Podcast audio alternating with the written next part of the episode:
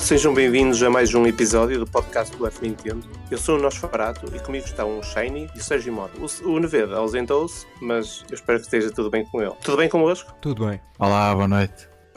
Olha, já não nos encontrávamos desde o ano passado e, portanto, como as temperaturas baixaram um bocado, vamos aquecer isto. Um bocado a favor. E, uh, e vamos começar então por um dos uh, jogos fortes que vai agitar o, mês de janeiro, que alguns já conhecem, não é? Da Wii U, uh, agora vão ter a oportunidade de voltar a jogar ou de conhecer, que é o New Super Mario Bros. U Deluxe. O que, é que, que, é que vocês acham do, do jogo? Tiveram a oportunidade de jogar? Vão jogar pela primeira vez? Eu pessoalmente não tive, não tive a oportunidade de jogar este jogo na, na Wii U, mas por acaso estou bastante curioso para ver as, as alterações, as mudanças e o que é que adicionaram de novo nesta versão. Uh, não estou a par de, de nada mesmo, acho que não vi nenhum trailer, nenhuma notícia relacionada, só sei que o jogo vai sair. Por acaso, por acaso estou curioso para ver como é que vai ser. E tu, Sérgio Mota? Eu também estou bastante curioso. Eu não joguei muito deste jogo, mas experimentei-o. Achei uh, bastante interessante as suas capacidades multiplayer. A sua chegada à Switch, eu vejo no contexto mais de dar oportunidade a quem não jogou na Wii U de experimentar agora. Estamos a falar de um jogo que, salvo erro, já saiu em 2012. É um jogo que não traz, tanto quanto sei, muitas alterações de relevo em relação à, à sua fórmula original. Uh, inclusivamente o título continua com o U da, referente à, à consola original. Acho que o público pedia de facto um, um, novo Mario em duas dimensões de plataformas. Só que eu acho que nós queríamos mesmo um jogo novo. No, este, este porte, nesta altura, não sabe a pouco sabe há pouco. É, por acaso concordo também com isso. E até já, já tinha lançado algumas críticas, é? uh, sobretudo porque a Nintendo já está há alguns anos sem, sem fazer um novo Mario 2D. Eles quando decidiram reinventar, entre aspas, a série com a, com a série New. Fizeram muito coisa boa, sim. A possibilidade de jogar em multiplayer para mim foi um ponto-chave, principalmente na Wii. E a verdade é que eles, em termos de vendas, tiveram excelentes. Foram jogos bastante populares. Só que,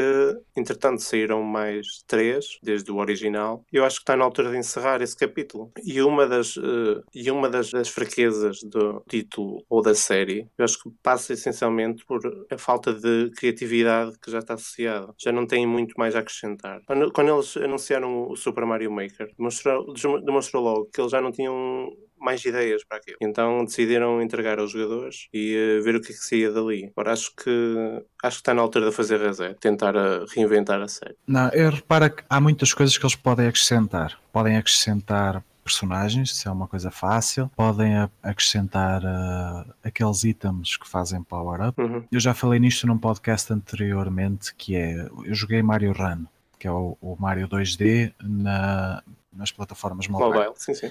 E a mobilidade do Mario é completamente diferente. Ele, ele tem vários movimentos de parkour, ele consegue, consegue fazer wall grinds, consegue fazer uh, saltos por cima de, dos adversários. Tem uma mobilidade muito interessante que eu gostaria de ver uh, nos, nas novas entregas. E depois há, há sempre formas de, sei lá, de, não digo de inovar muito, mas de, de melhorar alguns aspectos menos positivos do, dos anteriores. Por exemplo, a nível multijogador, apesar de ser pronto, um dos pontos que eu, que eu elogiei, tenho alguma. Como é que eu explico isto? Por exemplo, eu para jogar com o meu filho, que tem 5 anos, eu acho muito útil o sistema de bolha. Para quem nunca jogou, o sistema de bolha é quando uma personagem secundária perde, fica dentro de uma bolha e persegue a personagem principal de forma segura, sem, sem qualquer risco no nível. Para um, um jogador menos experiente, é, um, é uma artimanha útil. Para o jogador mais experiente, acho que é um Fediver que ali se cria que não traz nada de novo. Por acaso, eles no, no,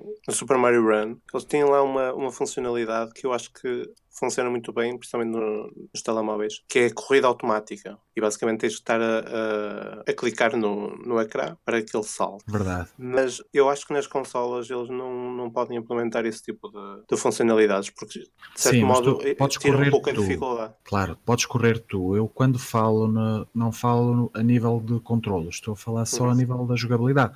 Tu Sim. no, no Super Mario, se fores contra uma personagem, perdes a vida. Eh, enquanto que no Mario Run, se fores contra uma personagem, o Mario automaticamente eh, salta por cima da personagem, por exemplo. Ou quando vais subir um muro, tem, tem uma mobilidade diferente, uma, dá-te mais liberdade, torna, torna a coisa mais orgânica. E é uma inovação que poderia ser aproveitada para, para os jogos de 2D de, das consolas, jogos maiores. Aliás, a Nintendo tem um histórico muito grande em ir buscar pequenos traços da sua história e ir acrescentando aos novos, mesmo que às vezes essa história não seja muito relevante à época. Sim, e, e acho que também podiam implementar, principalmente, mini-jogos, porque eu, do que me recordo da, do, da Wii U, trazia lá alguns pequenos desafios, mas não eram provavelmente mini-jogos. Mas na, na, versão D, na versão DS, o primeiro, uh, até trazia lá alguns bem, bastante interessantes. E só a possibilidade de poder jogar em uh, multijogador local, aquilo era bastante divertido. Agora, não sei por que raio eles não, não decidiram colocar esses mini-jogos, tanto principalmente em, em, em, online. Eles poderiam ter implementado isso e uh,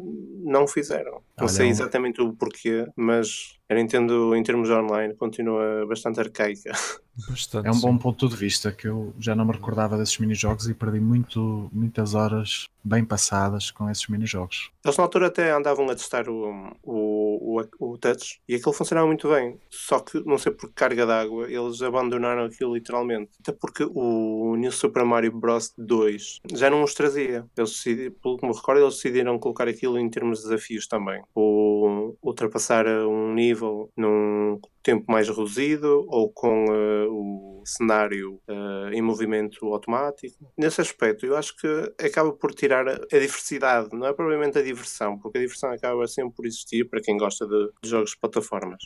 Mas a diversidade acaba por uh, ficar bastante fica fosca, não, não, não sobressai. Não sei então se vocês vão comprar, ou seja, até provavelmente. Eu provavelmente mas... vou comprar, mas, mas também ainda existe outro ponto que tu focaste há bocado, que é o Mario Maker. O Mario Maker deu-me jogos de Mario limitado, basicamente, com mecânicas muito parecidas aos que tu encontras neste. Por isso, não sei até que ponto tornará assim tão apelativo para mim. Eu acho que será mais mesmo pela vertente multijogador. Hum. E claro, pronto, é diferente jogar no níveis feitos por profissionais e bons profissionais claro. do que níveis pela comunidade. Mas na comunidade tens aquele grau de, de ser infinito, de teres surpresas, embora não sei se vocês têm muita noção de, de, Mario Maker, mas existiu uma tendência muito forte em fazer níveis automáticos em que tu não te mexes de princípio ao fim e eles aproveitam para, fazer, para pôr umas mensagens pelo meio. E isso foi uma tendência que infelizmente ficou muito frequente. Tu, se calhar, em 10 níveis apanhas 7 automáticos, mas tirando aparecem muito boas propostas, muitas coisas interessantes. E tu, Shiny, não vais comprar? Eu, eu, eu planeio comprar, eu, pronto, eu não estou não sou tão familiarizado com a série no Super Mario Bros. como vocês. Uh, joguei, o, joguei o primeiro que saiu, acho que foi no, no Wii, se não me engano. E, e, gostei, mas não foi, não foi dos meus Marios favoritos. E como eu não tive chance de jogar este no Wii U, eventualmente eu, eu, eu gostava de experimentar este na Switch. Uh, vocês mencionaram o Super Mario Maker e pronto, eu sei que a, a, Switch em 2018 sofreu de uma inundação de portes, mas eu adorava ver um port do Super Mario Maker na Switch. Mas, mas achas que funcionaria? Achas que tra trazia alguma coisa importante? Pois, a portabilidade já existia na, na 3DS. Embora eu não confesso que eu não, não experimentei. Não sei se era limitada em algum sentido, mas a portabilidade da Switch tra tra traria alguma coisa pois, eu... uh, extra. Pois eu, eu também não experimentei a, a, versão da 3DS, portanto não sei se há alguma alteração tirando a resolução e a qualidade dos gráficos. Por, por acaso não confesso, não faço a mínima ideia, mas é, é, é só mesmo para voltar a jogar Super Mario Maker mais uma vez. Estou a dizer no meu caso, porque como já, já armei o Wii U, já não toco nela e, e acho que é, seria uma, uma boa tentativa para voltar a vender este jogo, porque acho que é um jogo que continua a ter imenso potencial e acho que iria trazer a comunidade de volta. E como a comunidade na Switch já é maior do que a da Wii U alguma vez foi, foi. Acho que seria muito mais, muito mais divertido agora uh, ver os níveis que a comunidade iria criar. É só mesmo por isso. E poder jogar a experiência que tiveste na Wii U potencialmente melhor com a portabilidade da Switch. Acho que, acho que seria bastante bom. Agora, como eu estou a recordar, eu acho que ficaria a perder uma, numa coisa que a Wii U tinha, que era o Miiverse. Pelo que me recordo, havia sempre lá o no, na própria página do, do, jogo. De vez em quando circulava lá umas ou outras imagens. Tu, através daquilo, às vezes suscitava-te algum, alguma curiosidade e ias lá experimentar. Eles colocavam lá os códigos. Sim, o Miiverse adicionava mais um elemento de, vá, digamos, comunicação entre, entre os membros da comunidade. Por acaso é verdade, eu já não me lembrava disso. Por acaso aí está tá, tá bem dito. Sim. Curiosamente, curiosamente, o Miiverse de repente passou completamente ao lado, já ninguém fala nisso. E acho que a Switch ganharia imenso com isso. Ou com algo semelhante. voltassem a... Sim. Sim, Sim. Algo Hoje em dia claro. no, no Splatoon tens algo muito parecido. Quando tu entras no Splatoon tens algumas personagens random com, a, com algumas mensagens que são reminiscentes do que se passava um bocadinho no Miiverse. Era algo que eles podiam trazer. Sim, sim, eu na altura, quando pouco, pouco após o lançamento do, Splatoon, andei lá a jogar e de facto havia lá a própria comunidade, quem andava a desenhar no Miiverse, aposto que não perdeu tempo e voltou a dar lá relevo. Eu pessoalmente acho que o Mario Maker faria muito sentido na, na Switch. Em primeiro lugar, porque pronto, houve a tentativa de portabilidade na 3DS que não era um bocadinho mais limitada do que a original, e depois é assim, a força do Mario Maker é a comunidade. E como eu dizia ao Shiny, neste momento o número de jogadores da Switch é muito superior à, à da Wii U. E como a força do, do jogo é, é mesmo o número de jogadores ativos, acho que faria todo o sentido a sua existência na, na consola. Acho que a meu ver, faria até mais sentido do que alguns portos que acabaram por sair já. Talvez até faria mais sentido que este Super Mario Bros. U Deluxe. O, o sentido, eu acho que aqui é mesmo as vendas, porque na, na, mesmo na Wii U, que foi uma consola que não, não, não, não teve muitas vendas, mas o jogo saiu, saiu muito bem. Aliás, a franquia acaba sempre por ter boas reações. Sim, é assim, o jogo, o jogo é bom. Que forma, eu acho que a fórmula está gasta. E Exato. deles fazerem literalmente um reset. O jogo é bom e eu vejo isto como uma forma de completar catálogo. Eles chegam, chegam ao segundo ano de, de existência, a consola já tem praticamente tudo, mas não tem um Mario 2D. Pois. E então a forma mais rápida de colmatar esta falha é ir buscar um título que é de 2012. O meu único problema é esse: é, é um port bom, é um jogo bom, mas é uma falha de catálogo que, a meu ver, devia ser compensada com, com um título novo. Também com os anos que eles tiveram, poderiam ter feito sempre um, um novo de raiz. Ainda por cima, a 3DS deixou de, de receber. Portanto, eu acho que eles tiveram muito tempo. Poderiam ter feito uma aposta um bocado mais sólida, um bocado como, como acabaram por fazer com o Donkey Kong, que reformularam basicamente a, a série em termos de gráficos e mesmo a própria jogabilidade. Sofreu ali algumas uh, melhorias. E neste momento, acho que é, é consensual. O, o último jogo do Donkey Kong em 2D, o Tropical Freeze, é um dos melhores jogos da, da plataforma do, dos últimos 10 anos, seguramente. Sem dúvida, sem dúvida. Portanto, eu acho que não acho que seja falta de mão de obra especializada na Nintendo, que eles não poderiam se dedicar um bocado mais, ainda por cima numa série que vende tanto, não consigo compreender. E é uma série que é, é uma das grandes responsáveis pela, pelo que a Nintendo é hoje. Pois, estão a tratar mal o canalizador. Exatamente. Pronto, vamos então encerrar esse tema e vamos passar aqui a, às perguntas da comunidade. Uma das perguntas que nos fizeram foi eh, o o que é que nós achamos do, do, financiamento, do crowdfunding dos videojogos? Acham que, hum, de certo modo, veio tornar mais simples a forma como os projetos se iniciam ou a possibilidade deles virem a sair no mercado uh, sem serem cancelados precocemente? Pois, é, é assim, uh, o, o conceito de crowdfunding é no, no, no, superficial parece, parece ser uma ideia brilhante, porque abre bastantes possibilidades a várias pessoas que não têm o financiamento que muitos outros têm quando atrás de uma publicadora ou qualquer coisa assim. E, portanto, parece uma excelente ideia. Tipo, cada pessoa, se quer apoiar um projeto que eles estejam interessados, apoiam diretamente e se, e se a quantia chegar a um, a um ponto uh, que lhes permite fazer o jogo, eles criam o jogo metem-o à venda e toda a gente pode comprar o jogo. Parece uma excelente ideia. Mas pronto, verdade seja dita, já houve alguns casos, uh, felizmente não muitos, mas já houve alguns onde deu, vá, digamos, em vigarice. Nomeadamente o caso do Mighty Number no. 9 foi naquilo que deu. Uh, tinha, tudo, tinha tudo para ser um. Tinha tudo para ser excelente. Recebeu, acho que foi mais de 2 milhões de dólares em, em financiamento, em crowdfunding, e estava a ser produzido uh, e feito e desenvolvido pelo por um dos, uma das grandes pessoas por detrás da série Mega Man. Uh, portanto, estava toda a gente à espera do, do retorno de Mega Man, o retorno espiritual, um sucessor espiritual, vá, digamos. E pronto, deu no que deu. Toda a gente sabe no que é que deu. E depois a resposta da comunidade foi, foi incrível. E depois a resposta dos, dos, uh, dos criadores foi ainda pior. Foi basicamente dizer: é pá, foi melhor que nada.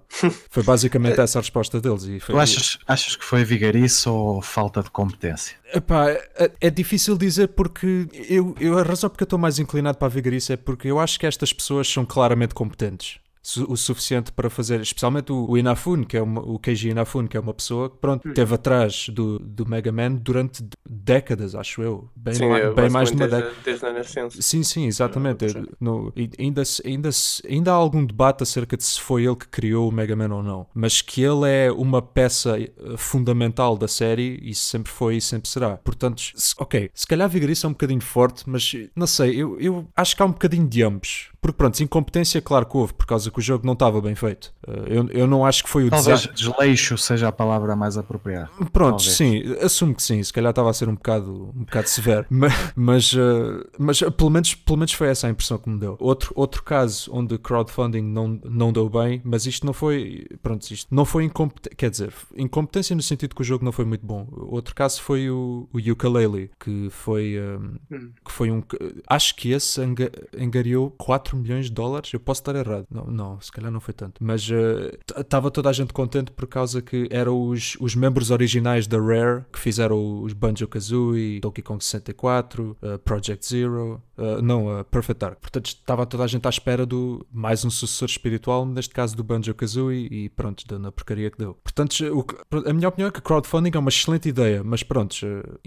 infelizmente é, não, não calha sempre bem, não é? Porque estás, estás, estás sempre dependente de de, se estas pessoas vão usar o, o, o, dinheiro que tu deste para contribuir bem. Portanto, é... eu acho que também, para, para além disso, eu acho que também o que acaba muitas vezes por acontecer é que as pessoas também criam, às vezes, uma expectativa muito alta. Sem dúvida, No sentido sim. de, estamos a falar de, de projetos com poucas pessoas, né? geralmente. Muitas vezes não corresponde ao que, por exemplo, um criador de uma série emblemática, quando inicia um projeto mais pequeno, uh, obviamente que a expectativa é sempre muito alta. Obviamente que com uma equipa menor, eu não quero com isto dizer que a incompetência deve ser desculpada, mas o facto de existirem menos pessoas a trabalhar nestes projetos acabam por, eh, de certo modo, retirar alguma, alguma potencialidade que poderia eventualmente ser. Sim, isso tudo o que dizes, tudo o que dizes é sem dúvida verdade, mas, por exemplo, nestes casos do. Nestes, nestes dois casos específicos que eu mencionei, que foi o Mighty Number no. 9 e o, e o Ukulele, eu aqui acho que a expectativa que os, que os fãs puseram nestes projetos foi totalmente válida. Uhum. E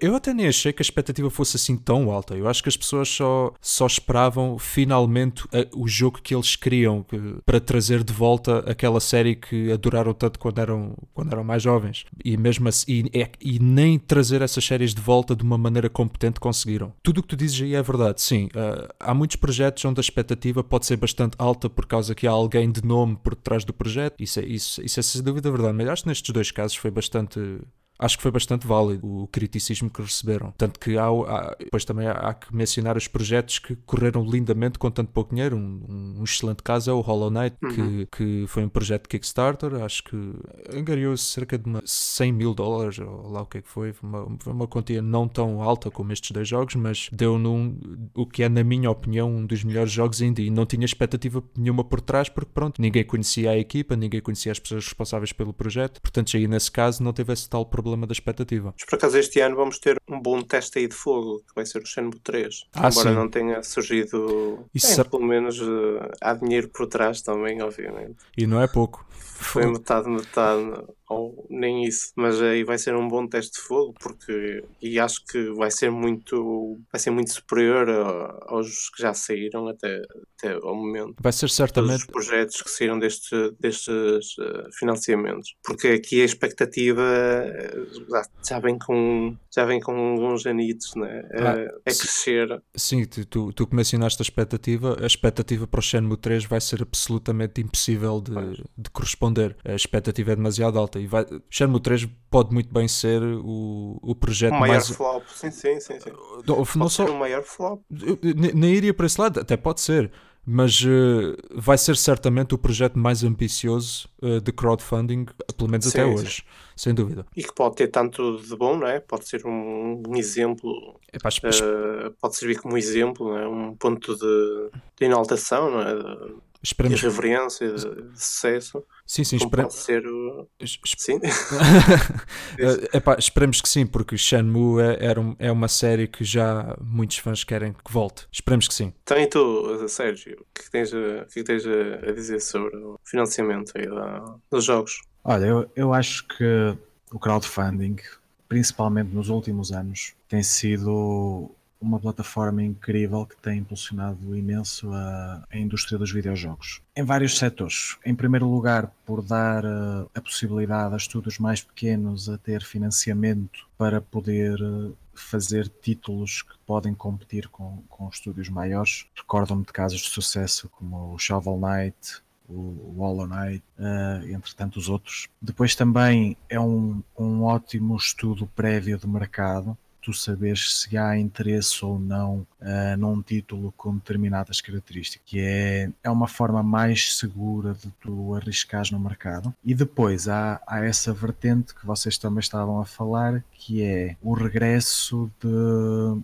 de franquias por uh, falta de interesse de, ou, ou as, as, produtoras terem outras prioridades, digamos assim, irem deixando de lado acabarem por ser estas plataformas que lhe dão nome. E dentro desses tens duas vertentes. Tens uh, os que conseguem de alguma forma os direitos ou, ou a colaboração da, da, empresa que tem os direitos e consegue lançar sequelas ou, ou títulos da, da mesma saga com recurso ao crowdfunding, como, como foi o caso do Wasteland, do Fear Effect e agora do, uh, do Shenmue, por exemplo e tens outros que através de que são os, os, chamados sucessores espirituais, como estava a dizer o Shiny há bocado, que foi o caso pronto, do, do Mighty Number no. 9 e uh, temos agora recentemente o, o Bloodstrain que é, é também um, um sucessor espiritual de, do Castlevania, por exemplo, entre outros.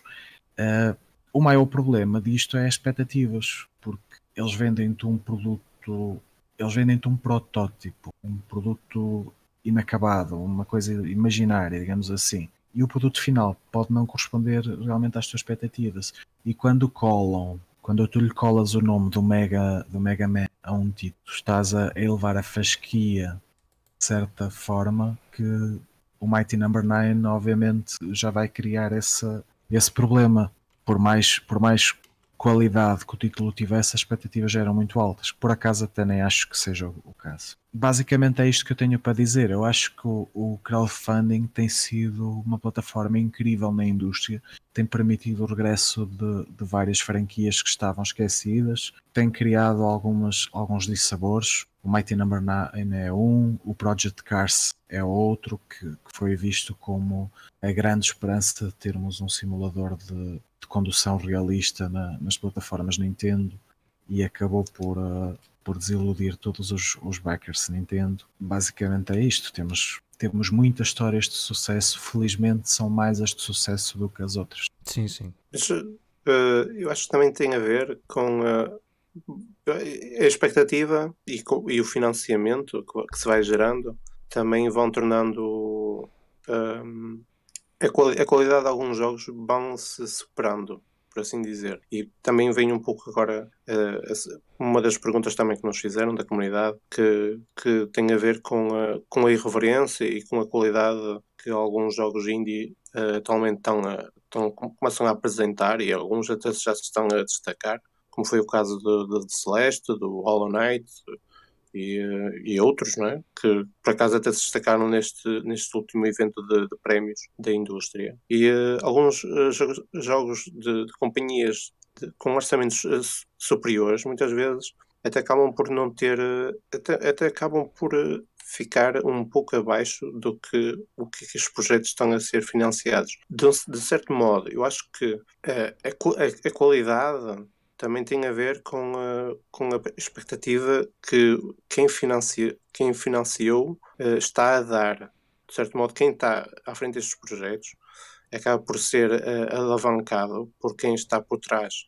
às vezes pode não acontecer muito com, com as grandes empresas que basicamente podem fazer alguns estudos de mercado, mas no fim quem, quem dá a decisão final são eles próprios. E às vezes acertam é? e uh, saem bons jogos, outras vezes saem flops. Mas, curiosamente, eu acho que nos anos 90 um, a quantidade de jogos e a diversidade era muito superior e atualmente está-se a perder um bocado isso, que é, a aquela, aquela, uh, aquela vontade de arriscar está a começar a desaparecer.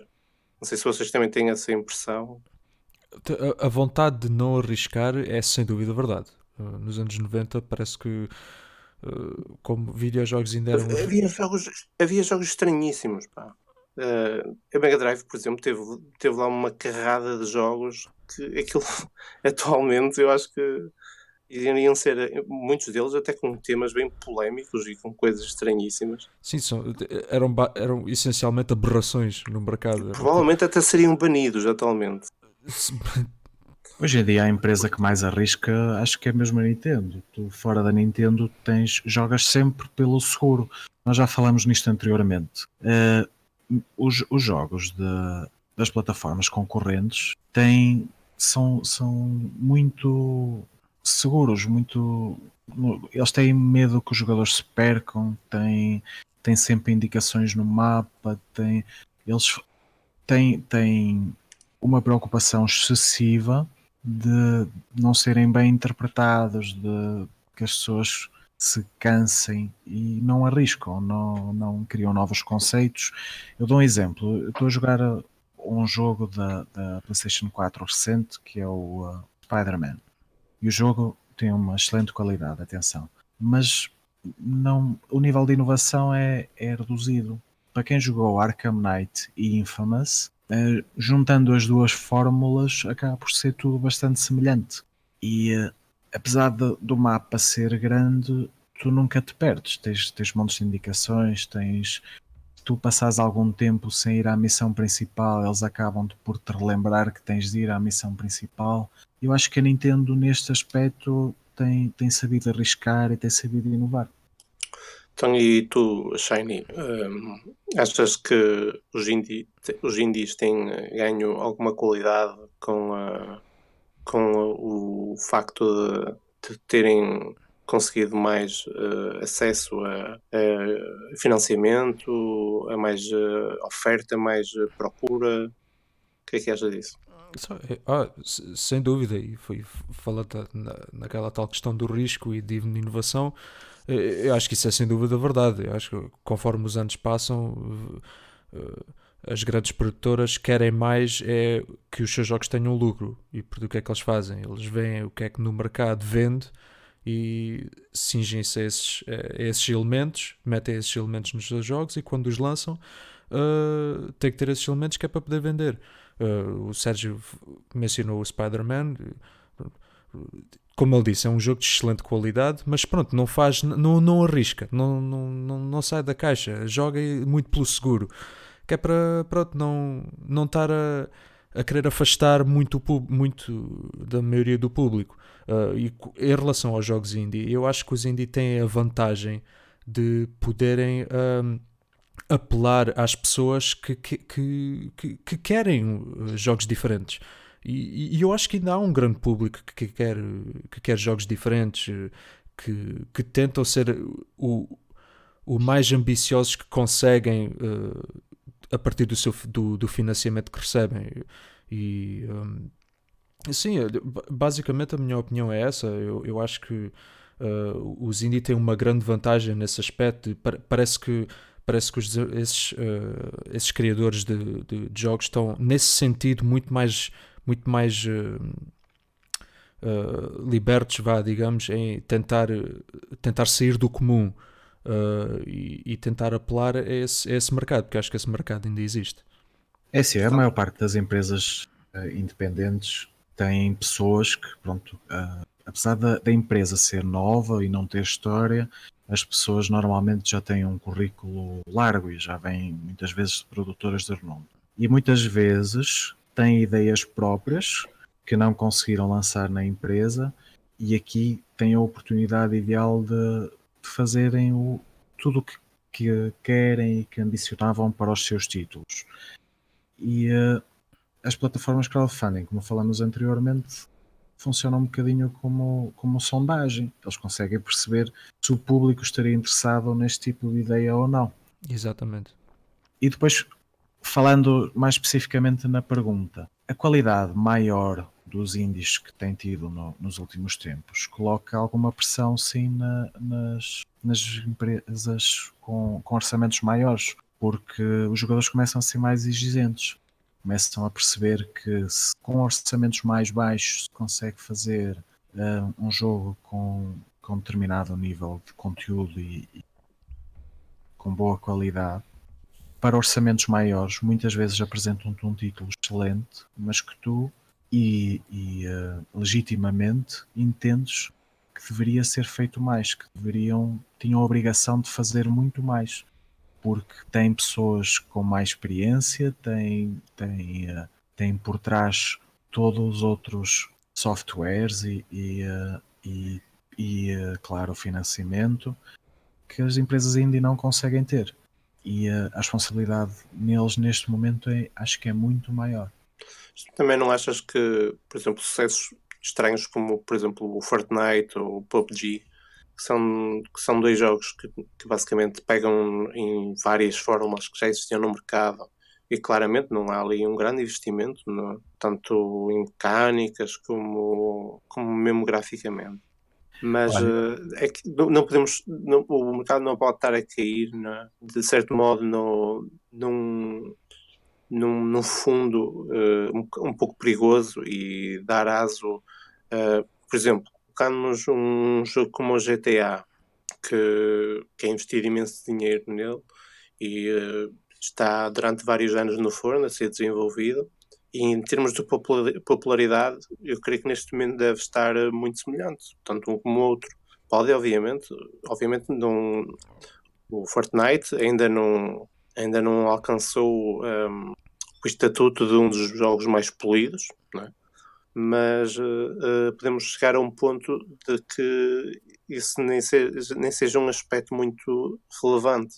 Sim, mas tu repara, é. o, o, Fortnite neste momento é, é bastante. Claro que estamos a falar de géneros diferentes, claro ser, mas é no sentido de a exigência ser, de certo modo, menor uh, em busca de outra coisa qualquer. Não sei se me estou a fazer entender. Está, estás perfeitamente. Mas é assim, o, o, Fortnite, eu concordo com o que tu disseste, mas o Fortnite neste momento, além de ter muita popularidade, está-se a tornar uh, quase um, um ícone da, da cultura pop. E isto porque eles, eles têm, tiveram muita competência no que fizeram. Eles fizeram um conceito simples de jogo, tornaram-no gratuito, com isso conseguiram fazer uma pequena comunidade de jogadores e depois fizeram um caminho muito semelhante ao que aconteceu no Rocket League, que foi ouvir a comunidade, ver o que é que a comunidade queria, o que é que a comunidade gostava e se calhar sacrificar as suas ideias próprias em prol do que a comunidade queria e atualizar constantemente uh, mediante o que essa comunidade pede. Isso criou um aumento exponencial da, da comunidade, da base ativa de jogadores. O facto de ser gratuito é muito fácil entrar nova gente para, para experimentar e pronto, e tudo o resto é história. Então, um sucesso à escala mundial.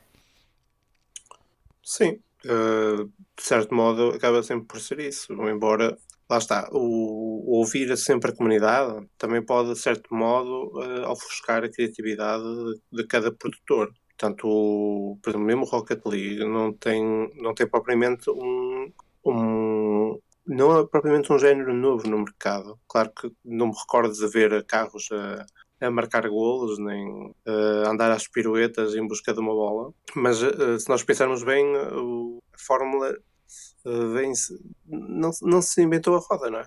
Sim, mas é pouca... é, é, mesmo isso, é tu pegares num conceito simples hum. e depois ires conforme a corrente. Claro que consegues encontrar um equilíbrio e pôr as tuas próprias ideias e, e juntar as da comunidade, mas a prioridade é a comunidade, porque é a comunidade que está a criar o, a tornar o jogo no seu valor. O Rocket League, pronto, não é gratuito, teve a sorte ou a, a boa ideia, a boa gestão colar à, à PS Plus e a partir daí ter ganho uma popularidade maior porque a sua base de jogadores cresceu uh, bastante. No Fortnite não foi o caso. O Fortnite foi um jogo logo desde início gratuito e isso facilitou muito o seu crescimento. E depois o, o ter migrado para todas as consolas e neste momento tu teres o crossplay a funcionar, uh, acho, pronto, tudo contribui e, e, são, são provas de boa gestão e de competência de quem, de quem lá está. Por mais que se goste ou não do jogo, há que valorizar o, o trabalho feito por eles. Acho que foi um trabalho excelente.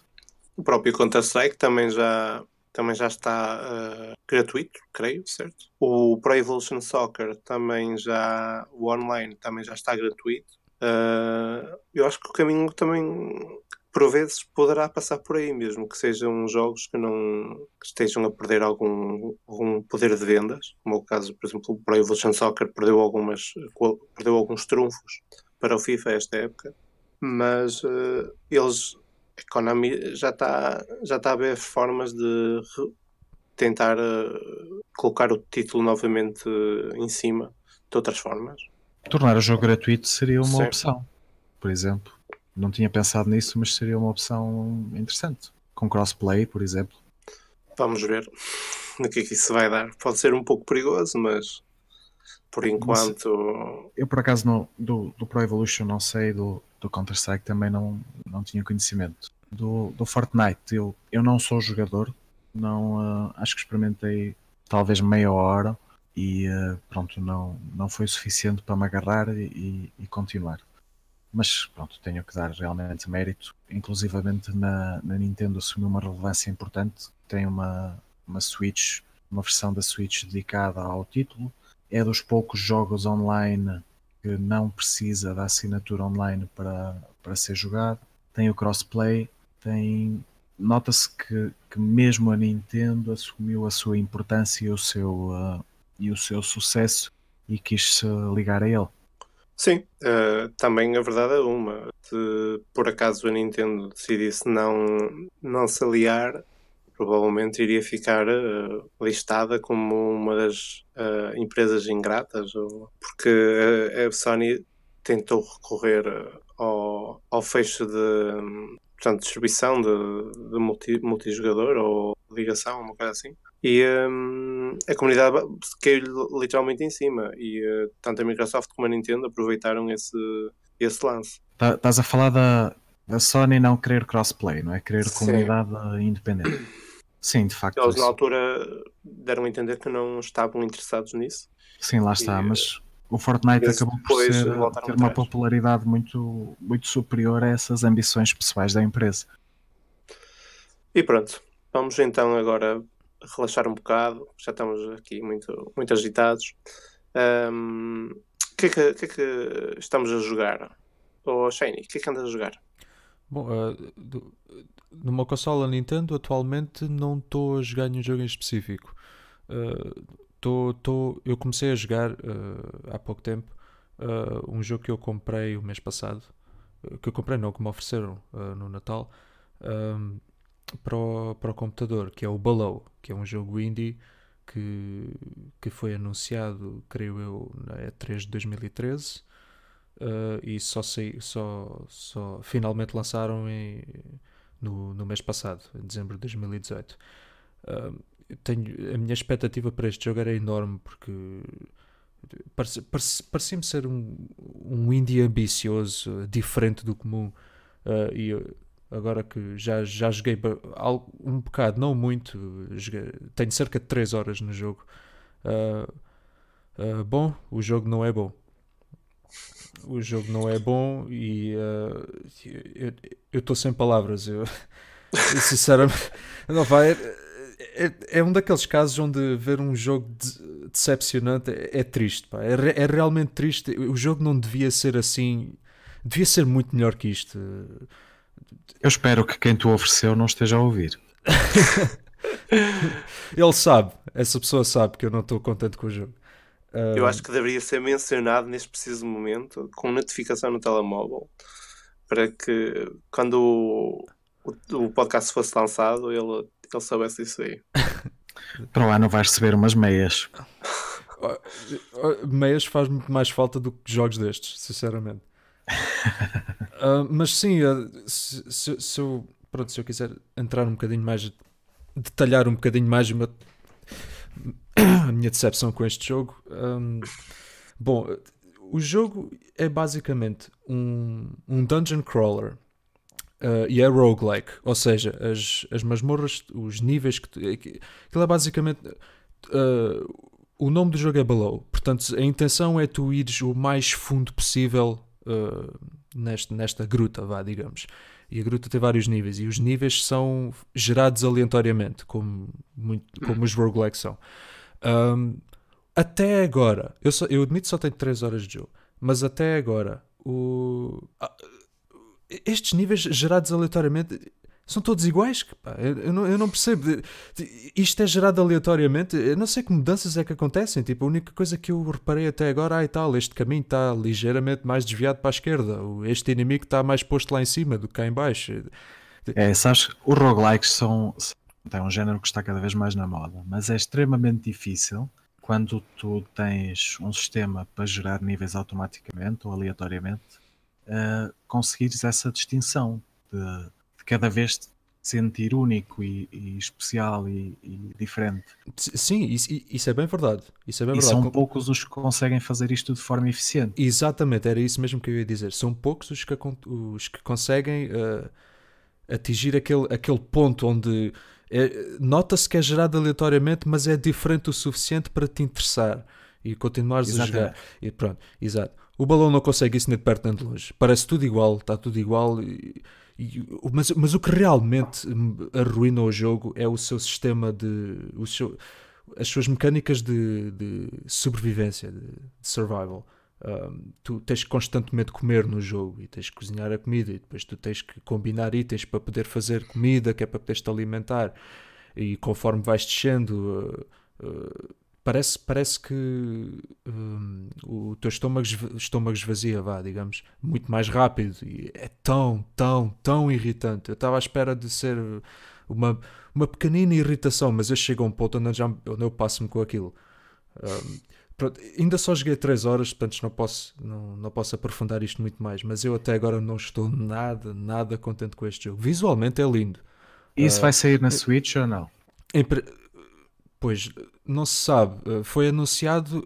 É assim, este jogo foi anunciado na conferência da Microsoft em 2013, na E3 de 2013, acho eu. Na altura era suposto ser um, um exclusivo para, hum, para a Xbox. E, e, eu acho que o jogo ainda só saiu no, no Steam para o computador e acho que também saiu na Xbox. Acho que é as únicas consolas para o jogo saiu. Agora, se, vai, se vão ser lançados noutras consolas, como a Nintendo Switch, eu acho que este jogo é, cabia bem na Nintendo Switch, eh, se a gente esquecermos o, a qualidade do jogo, né? se pormos isso de parte. Uh, que, pronto, caberia, caberia na Nintendo Switch. Parece o tipo de jogo que podes uh, Uh, pronto, imagina, tá, estás fora de casa, pegas na Switch, queres jogar alguma coisa nos próximos 15, 20 minutos Sem pronto. pensar muito, não é? Exatamente. Ter o cérebro um pouco Sim. em descanso. Exato. É um pick and play, não é? Exatamente, quick and play. É mesmo isso que é. Se bem que Balão não é bem um jogo rápido, é bastante lento por acaso. Mas uh, em, em não, não, de... eu não disse quick, eu disse pick. Agarrar e jogar. Ah, agarrar e jogar, sim, nesse sentido, sim, sem dúvida. É... Acho que seria, acho que seria um uma boa jogada lançarem aquilo para a Switch, mas não, não sei como é que está esses termos de, de exclusividade entre a, entre a Microsoft.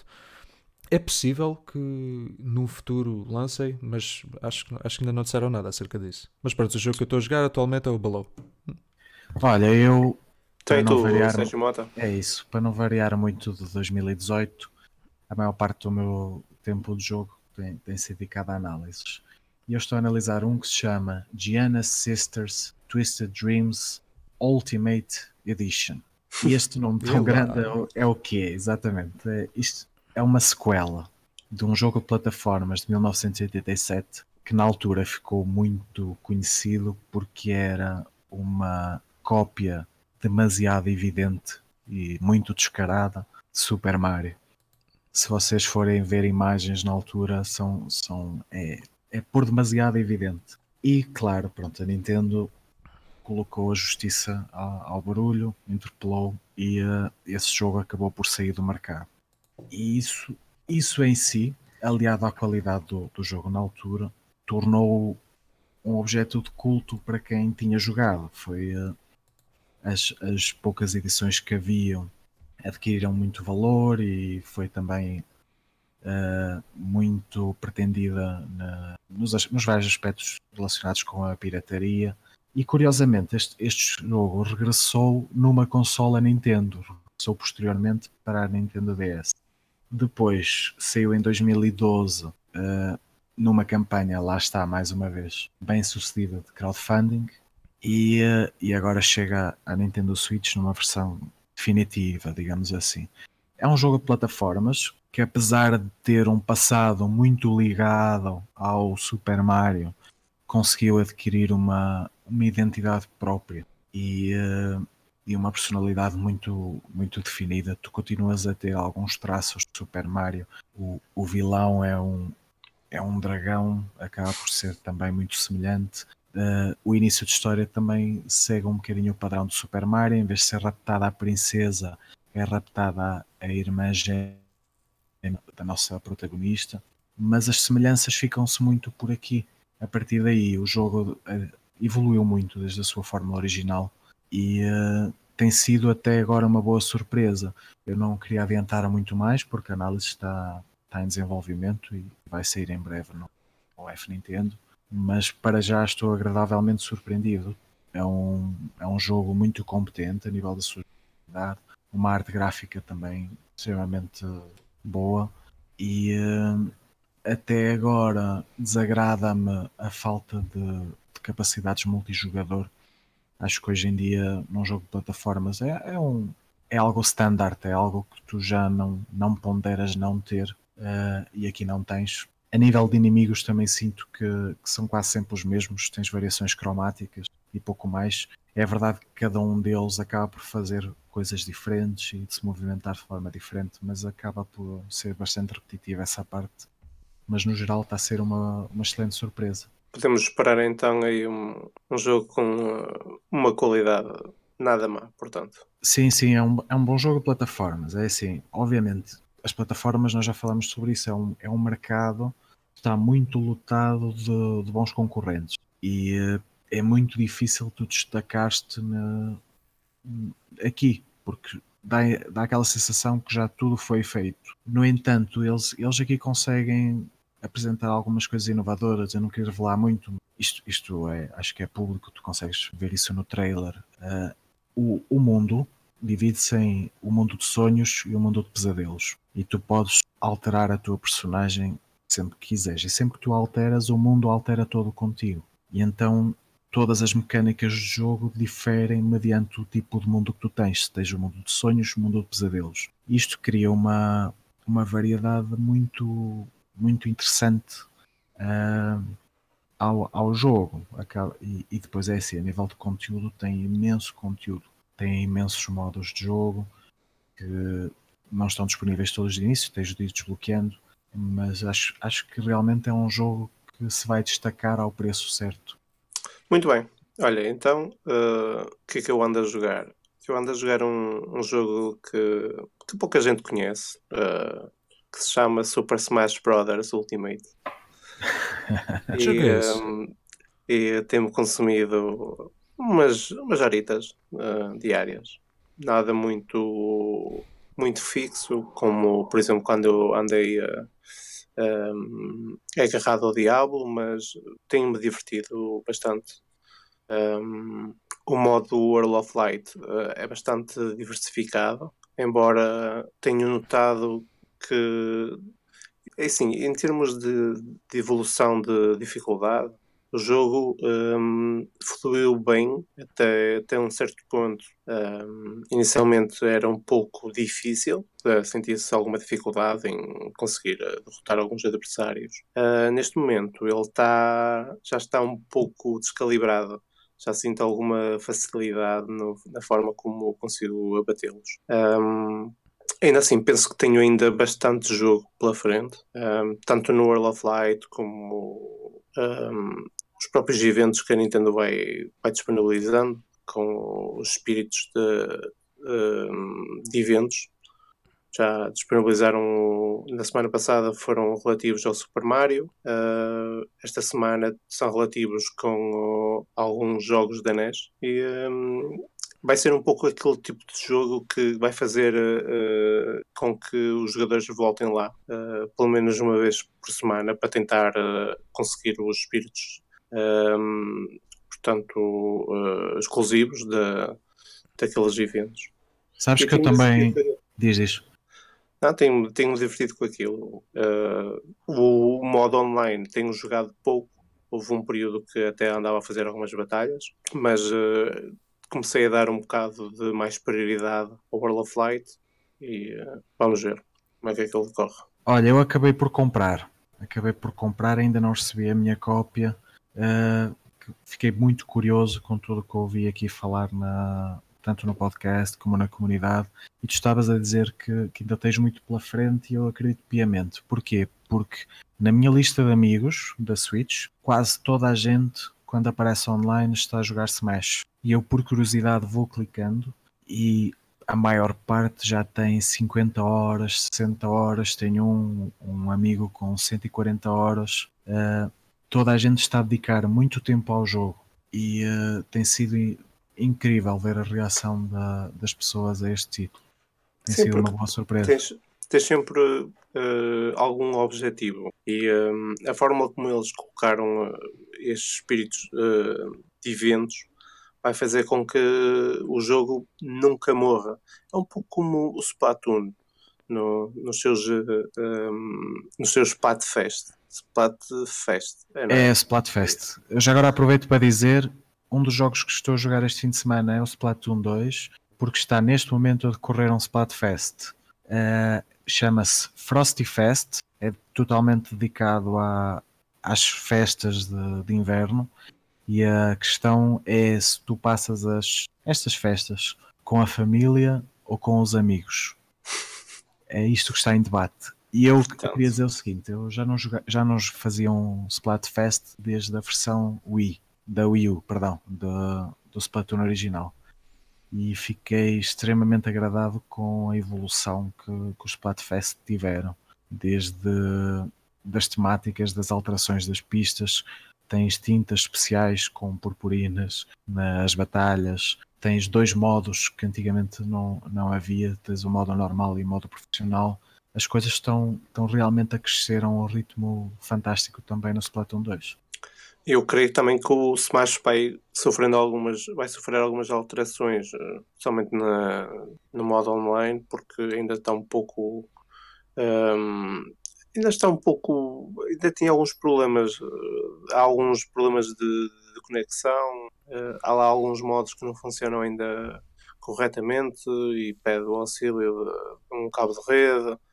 É um pouco ainda. ainda está um pouco verde nesse sentido. Mas isso é, é, isso é um bocado normal, porque reparem, nós no Splatoon, no, no ARMS, até no Fighters, nós tivemos uma versão teste que serviu precisamente para, para eles testarem o online. Uma versão prévia que tu pudeste fazer download e, e experimentar.